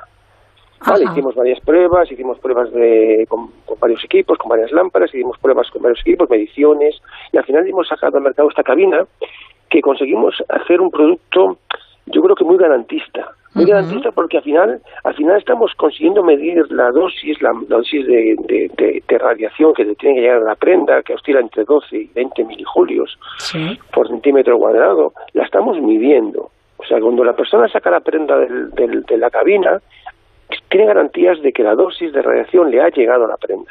Vale. eso es un producto, es un alimento garantista, ¿no? En ese sentido. Bueno, tengo varias preguntas, Pedro, que, que se me ocurren. Por ejemplo, eh, eh, se ha demostrado, supongo, ¿no? Porque habéis hecho esta, estas pruebas, etcétera, que esta tecnología eh, de luz ultravioleta tipo C elimina el virus o, elimina los virus y microorganismos. Sí, mira, nosotros nos hemos basado en datos técnicos de, la, de, la Asociación Americana, del CDC americano. Eh, digamos, la luz ultravioleta se lleva utilizando desde hace 40 años. En concreto, la, la, radiación corta de, C, la de 254 nanómetros de longitud, eh, se lleva utilizando muchísimos años como germicida en, en, el agua, en materiales quirúrgicos. ¿vale? Eh, estos, los datos técnicos que tienen la ayuda los CDC americano, eh, certifican que para, para, para virus como el, SARS-CoV-1, los MERS, eh, se tienen valores ya medidos de dosis para eliminar estos virus. La, luz ultravioleta, en mayor o en menor medida, con mayor o con menor dosis, es garantista en la eliminación de virus, bacterias y microorganismos. Eso está más que probado, ¿vale? lo, que, lo que varía es la dosis. Perfecto. Eh, en, la, en la familia de los de los de los corona que ya todos conocemos, el 1, el MERS, pues esa dosis varía entre entre entre 10, 12, 14 julios de por centímetro cuadrado de radiación. Pero sí que está probado, sí que está probado. Perfecto. Es un proceso, en todo caso, libre de sustancias químicas. Y además, bueno, pues no daña la ropa, que es también de lo que se trata, ¿no? No es corrosivo. Sí, las pruebas que hicimos, eh, sí, evidentemente está libre de ozono. Las lámparas no generan ozono, por supuesto. Son libres de ozono que, que, sabemos que es un oxidante, con lo cual provocaría daño en, la, daño en los tejidos y, no, es, no es lo que estamos buscando. Hay, hay lámpara ultravioleta que genera ozono, que, que, que, se quiere que genere ozono por, por, por digamos, el la funcionalidad que tiene, pero en este caso las nuestras, estas que hemos elegido nosotros no generan ozono. Por lo tanto, no, tenemos oxidación. Y, y, las, y las cantidad de pruebas que estuvimos haciendo en ciclos de desinfección consecutivos, probando distintas prendas, algodones, poliéster, mezclas, diferentes tejidos, em, con las dosis estas que estamos valorando de 12, 18, 20 mil julios, eh, hemos conseguido multitud de ciclos de esterilización sin, sin, sin, dañar, la, sin dañar las prendas. ¿Cómo es, eh, Pedro eh, García Trejo, físicamente esta cabina? Porque habéis diseñado cabinas esterilizadoras pensadas, supongo, sobre todo en establecimientos de ropa, pero también habéis diseñado una caja, una eh, algo más pequeño, un tamaño microondas para desinfectar pues objetos, complementos como pueden ser, pues yo que sé, cinturones, gafas de sol, etcétera. Sí, bueno, la, cabina básicamente es un, es un, cubículo en que en realidad es, es, diseñado a medida, porque al final en varios, proyectos que, en varios proyectos que tenemos abiertos con diferentes eh, cadenas eh, eh, textiles españolas, al final el diseño, la geometría, el volumen se puede configurar, ¿no? Pero básicamente es un, es un hueco de, dos por uno por uno, por ejemplo el básico, que tiene dentro una instalación de luz ultravioleta y una, y una composición de, de colocación de, de, la prenda colgada. eh, por la, la, parte exterior tiene una, una, una pantalla para manejar eh, de forma muy sencilla para que digamos el consumidor que es el que va destinado lo sepa hacer de forma intuitiva por dibujos y iconos la, lo que lo que quiere la cantidad de ropa que quiere esterilizar y a partir del proceso automático. El, la, el sistema arranca eh, chequea las lámparas le está leyendo la, los detectores están leyendo la radiación que le está llegando a las lámparas cuando alcanzamos la dosis que tenemos programada la, el equipo se para puede salir, puede salir la puerta y coger la prenda. Eh, como bien sabes, Raquel, nosotros somos una empresa que nos dedicamos a la seguridad laboral. Exacto. Por lo tanto, tenemos muy metido en vena el concepto de la protección de las personas, ¿no? Porque la luz ultravioleta es peligrosa. Eso es, es, lo tenemos que tener claro. Pero es igual de peligrosa que una botella de lejía. Nosotros sabemos que una botella de lejía es peligrosa. Claro, sabemos hay que saber manejarla. Claro. Eh, efectivamente, sabemos, sabemos cómo se utiliza y cómo, cómo, tenemos que hacer en casa con una botella de lejía. Y haciéndolo bien, pues y la función de la lejía sabemos ya lo que es y para qué sirve y sobre todo en esta estos últimos días nos han explicado qué tenemos que hacer con ella, ¿no? Pues la luz ultravioleta manejada bien eh, eh, se controla. Entonces, nosotros los elementos de seguridad que tenemos instalados en las cabinas, evidentemente, evidentemente son prioritarios para garantizar la seguridad de las personas, ¿no? que evitar cualquier tipo de accidente que se pudiese ocasionar en, en una tienda. ¿no? Uh -huh. A partir de ahí, la utilidad es muy sencilla, muy práctica, muy intuitiva, para que eh, cualquier persona que llegue a una tienda coja una prenda de ropa, la, la cuelgue, la, le dé al botón, desinfecte, se la pruebe y la devuelva desinfectada otra vez, ¿no? Uh -huh. Y la caja WOS, que me preguntabas antes, ¿Sí? pues es lo mismo, digamos, en talla pequeña, ¿vale? Eh, la idea es el concepto es el mismo, pero para todo este material típico de peines, de tijeras, bisutería, eh, gafas, sí. y nosotros incluso, nosotros incluso en GTG la, la tenemos, la estamos usando para utilizar las mascarillas. Ajá. Porque no deja de ser un gasto importante, mascarillas, y, y no deja de ser una contribución un poco a, a, a, evitar tanto desperdicio de mascarilla que no deja de ser un, una, un, una sí, cantidad sí, sí. de, de Y tanto que sí. Pero aquí, Pedro, se me ocurre que, claro, eh, lo mismo que en un eh, cubículo mm, grande uno cuelga la prenda de ropa para que se desinfecte, ¿cómo eh, evitamos las zonas ciegas en um, bisutería, joyas, gafas que metemos en, un, en una caja, en la box? El, tanto la tanto la tanto la box como la cabina, ¿vale?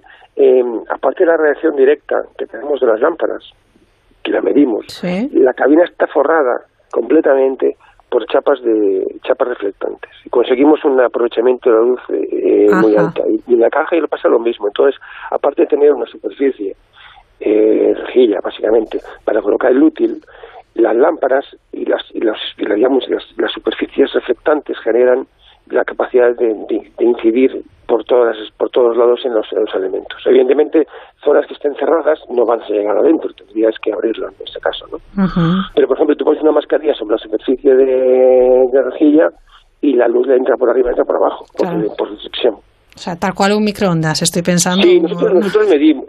Sí, sí, sí. Nosotros medimos. Nosotros llevamos semanas haciendo mediciones con, sí con medidores y poniendo los medidores en diferentes sitios y en diferentes puntos y en las prendas y por dentro y por fuera y por un lado y por el otro y, y de hecho aparte las, las, cabinas llevan medidores fijos para para, para vale. esa, esa dosis o sea en ese sentido somos muy muy paranoicos en, con los datos. Somos ingenieros, ya sabes cómo son los expertos. y esto, eh, Pedro, eh, eh, o sea, lo habéis presentado esta semana, pero sale al mercado, ya lo tenéis hemos, preparado. Hemos tenido contactos con varias casas de varias empresas de textil gallegas, nacionales, las hemos ofrecido, las enseñado, las han visto, tienen promoción. Eh, tenemos varios proyectos abiertos a nivel económico, pero como, como se sabe, este, y como ya sabes que somos más, somos más profetas fuera de nuestra tierra que en nuestra tierra, mm. las primeras ventas las hemos hecho fuera de España. Hemos conseguido vender una en Francia y en Portugal, otras. O sea que empezamos por fuera para luego vender aquí. ¿Esto le, le, sale caro a una bueno a, un, a una gran plataforma? No, como se me ocurre alguna empresa del textil gallego a nivel internacional, por ejemplo, ¿no? Yo creo que no, porque vamos a ver, tiene, la también tiene un coste, ¿no? Que es variable en función del tamaño y Pero al final, si te fijas, en los últimos días hemos escuchado mucho que se estaba utilizando mucho el, el vapor, la vaporeta, ¿no? Se habla mucho de ella. Bueno, eh, si, ponemos en, si nos ponemos en analizar este coste, por un lado tenemos que el ejercer vapor sobre una prenda manualmente, eh, en esta época estamos hablando de que tenemos que tenemos que digitalizar la industria, por supuesto, ya lo tenemos claro y creo que lo hemos aprendido, yo ya lo sabía desde antes de la pandemia, pero, pero creo que ahora mucha gente se ha dado cuenta que tenemos que ir a la industria todo el mundo. Pero el comercio también, el comercio y la restauración también tiene que digitalizarse. Entonces, una persona con una vaporeta limpiando prenda, prenda después de probarse en una tienda no es productivo. Ya no, ya, no digo eficaz, porque conseguir que una prenda alcance los 60 grados o 90 grados durante 6, 7, 8 minutos constantemente para conseguir esterilizar no es no es fácil de garantizar eso, ¿no? Pero a nivel productivo tampoco lo es. Entonces, el poder esterilizar de forma automática una medición, un, reloj que te dice ya está, dosis dosis alcanzada, eh, es mucho más práctico, ¿no? Quitando que el vapor también genera efecto aerosol, en el sentido de que tú estás echando un, poco de, digamos, una proyección de vapor sobre una prenda y, y digamos estás esparciendo posibilidades de, de, partículas, ¿no? O sea, yo creo que sí es productivo, sí es eficaz y mm, lo que pasa es que evidentemente tiene más coste una cabina que, una, que una, máquina de vapor. Ya, claro.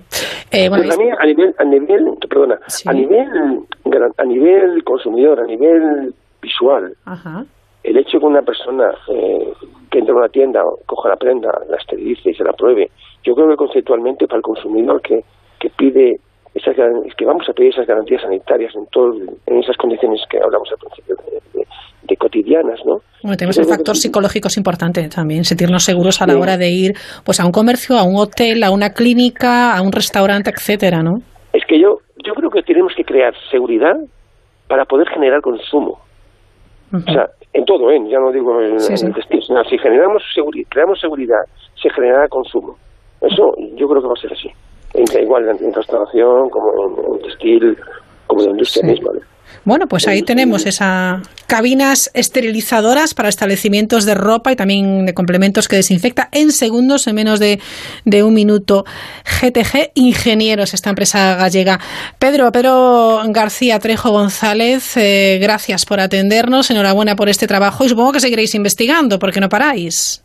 Sí, sí, estamos viendo, estamos viendo, estamos viendo opciones, estamos viendo eh, un proyecto realmente importante, importante no, interesante, ah. porque la, luz ultravioleta se, se utiliza evidentemente como es peligrosa, no podemos tener contacto con ella. Ya. Eh, tienes, digamos, tienes separado. Entonces, creo que deberíamos investigar en todo ese tema de, de óptica y de luz capacidades de poder utilizarla de manera continua con, ¿sabes? Con la presencia de las personas, pero esto hay mucho que investigar y, bueno. darle vueltas al asunto. Pero sí, sí, sí, ya sabes, estamos ahí todo el día.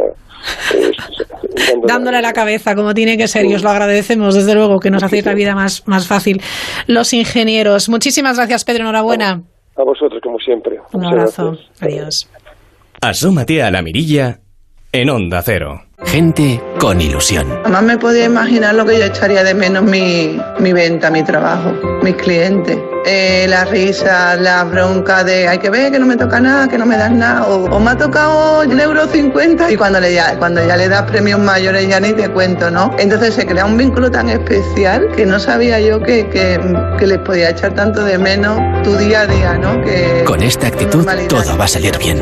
Grupo Social 11. La ilusión puede con todo.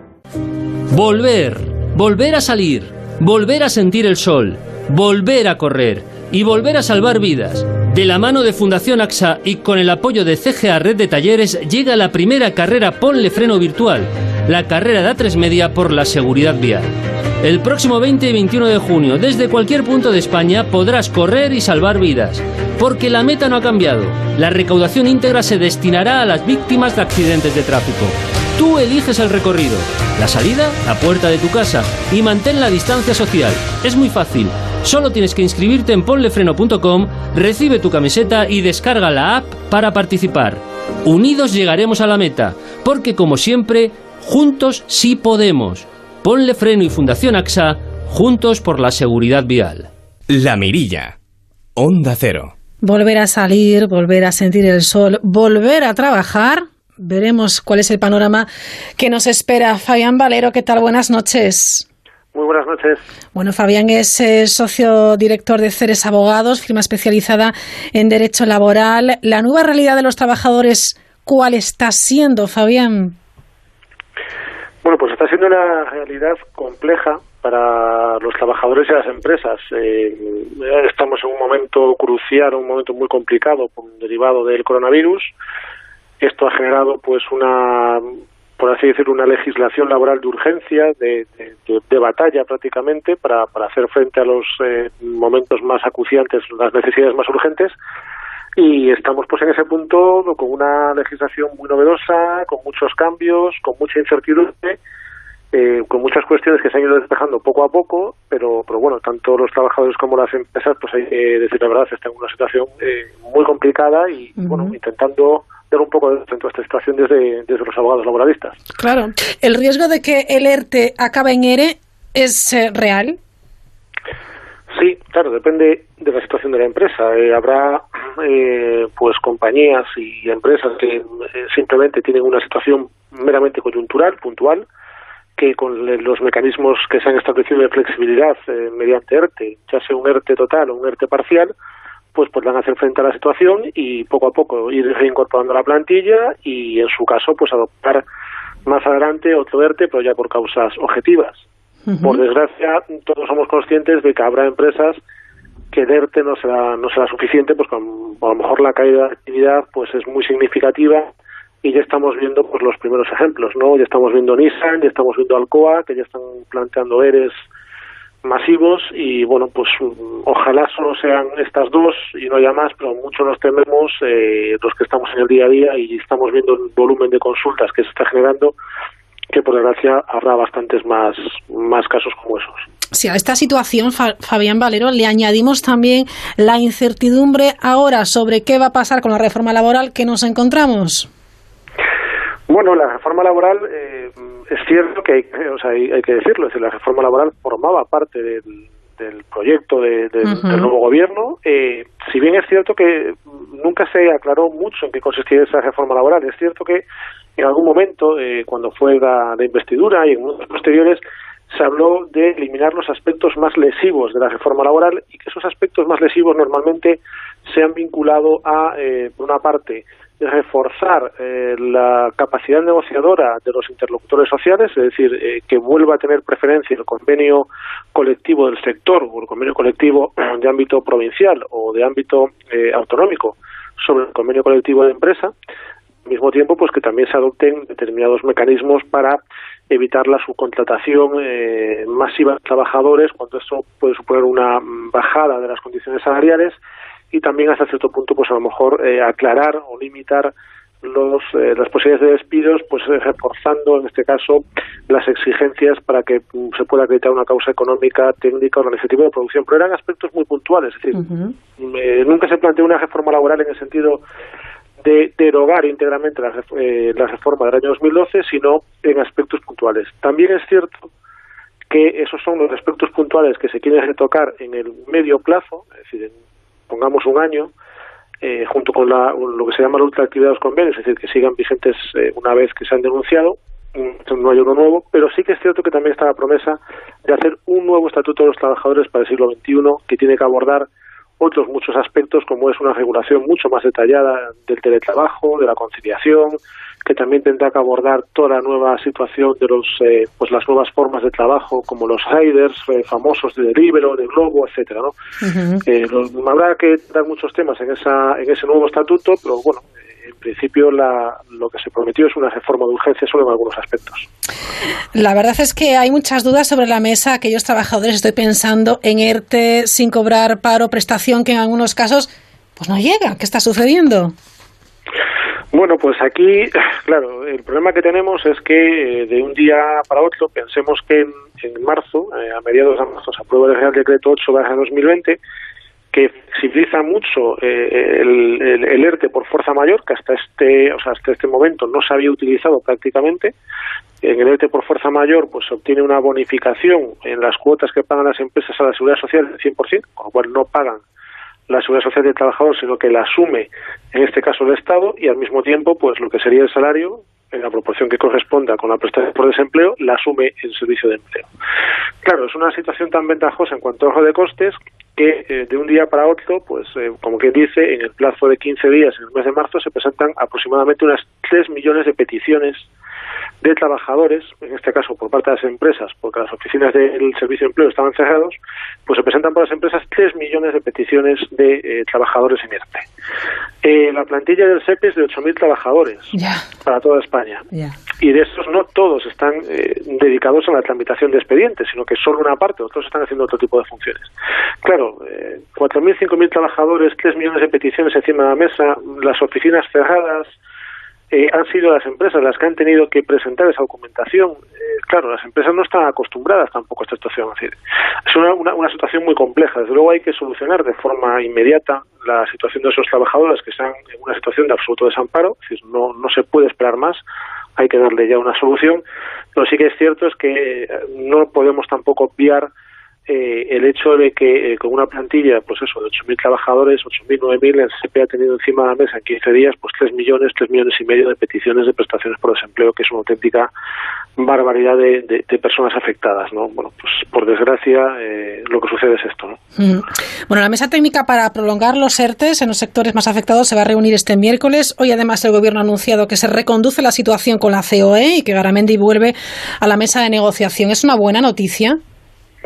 Que haya diálogo social siempre es una buena noticia, porque si una medida se adopta eh, de común acuerdo por las organizaciones empresariales y las organizaciones eh, representativas de los trabajadores, y todo ello con el aval del gobierno, porque considera que es una medida buena para el mercado laboral, lo bueno es que esa medida no va a ser discutida.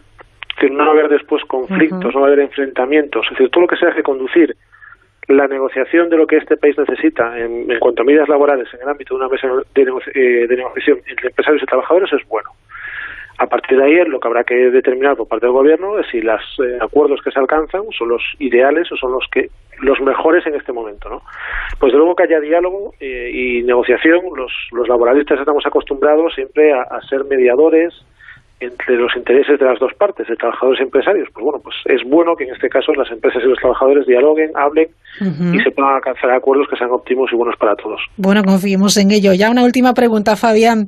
¿Son legales los controles de salud en el centro de trabajo? Sí, eh, bueno, aquí voy a contestar como gallego, depende. eh, depende de, cómo se hagan, claro. Es decir, eh, no podemos olvidar, olvidar que eh, un control o una vigilancia de salud es un control médico afecta a datos de carácter personal, en este caso a los datos más protegidos, que son los datos de salud. Eh, el reconocimiento médico siempre debe ser voluntario, es decir, se le debe comunicar al trabajador que la empresa, pues eh, en, en el afán de prevenir los riesgos laborales y conforme a la ley de prevención, pues intentando evitar los riesgos, eh, combatiéndolos en su origen y adoptando pues todas aquellas medidas de protección que antepongan pues la protección colectiva frente al individual, pues va a llevar a cabo una serie de reconocimientos médicos y por tanto le pide al trabajador su eh, consentimiento. Si el trabajador lo da, maravilloso, no hay problema, lo único que hay que hacer es no guardar esos datos médicos, no tratarlos y garantizar en todo caso la confidencialidad.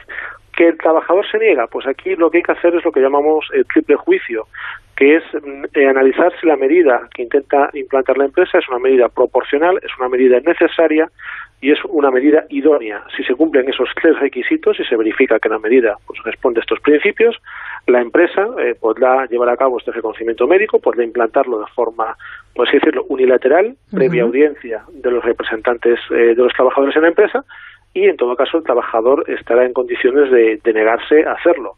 Si bien es cierto, esto también hay que decirlo, que el Tribunal Supremo ha entendido, ya no en este supuesto, obviamente del COVID, porque es muy reciente, pero supuestos ejemplo, de conductores que se negaban al reconocimiento médico o de trabajadores en altura o de vigilantes de seguridad, pues que como eran reconocimientos médicos que eran imprescindibles para su puesto de trabajo, por ejemplo, verificar si un conductor pues tenía problemas de visión o de audición y se negaban, pues eh, llegó a justificar eso como un despido procedente por una eh, transgresión de la buena fe del trabajador en la medida en que ese reconocimiento es necesario y por parte del trabajador no se eh, permitía realizar el mismo para garantizar que podía hacer su trabajo con eficacia. Bueno, aquí en el COVID podría suceder algo similar si el trabajador existe un riesgo de contagio, a lo mejor tiene un antecedente o tiene ha convivido con alguien en esa situación, se niega y pone en peligro a toda la plantilla, pues bueno, pues la, empresa pues podría adoptar también, en función de las circunstancias, pues algún tipo de, medida disciplinaria. Que podría acabar en despido incluso. En los casos eh, más graves, es decir, un principio básico de los despidos es el principio de proporcionalidad. Eh, no se puede despedir una persona, por así decirlo, pues por eh, simplemente discutir con un compañero, pero sin verter ningún insulto ni agredirlo ni nada por el estilo. Es decir, una discusión pues podría ser una falta leve o casos ya un poco más tal, una falta, una falta grave. Pues esto es lo mismo, es decir, eh, si la empresa quiere imponer un reconocimiento médico, pero no ha adoptado ninguna medida ni hecho ese juicio de necesidad, idoneidad y proporcionalidad, pues va a ser difícil que pueda hacer un despido, porque el primero que incumple la norma de prevención es la empresa. Si la empresa, por el contrario, ha adoptado todos los medios, ha dado mascarillas, ha dado geles, ha dado protección, ha intentado establecer separación física, pero no es posible adoptar más medidas de las que ya han hecho y la medida que propone es necesaria, idónea y proporcional y el trabajador se niega y pone en riesgo a todos sus compañeros, pues se podría llegar a dar el caso de despido. Va a depender mucho de la casuística de cada, de cada supuesto. Fabián Valero, abogado laboralista, gracias por acompañarnos en directo. Feliz noche. Muchas gracias a vosotros, un saludo. Un saludo. Llegan las noticias de las 10, las 9 en Canarias. Sigan disfrutando de la radio. Onda Cero.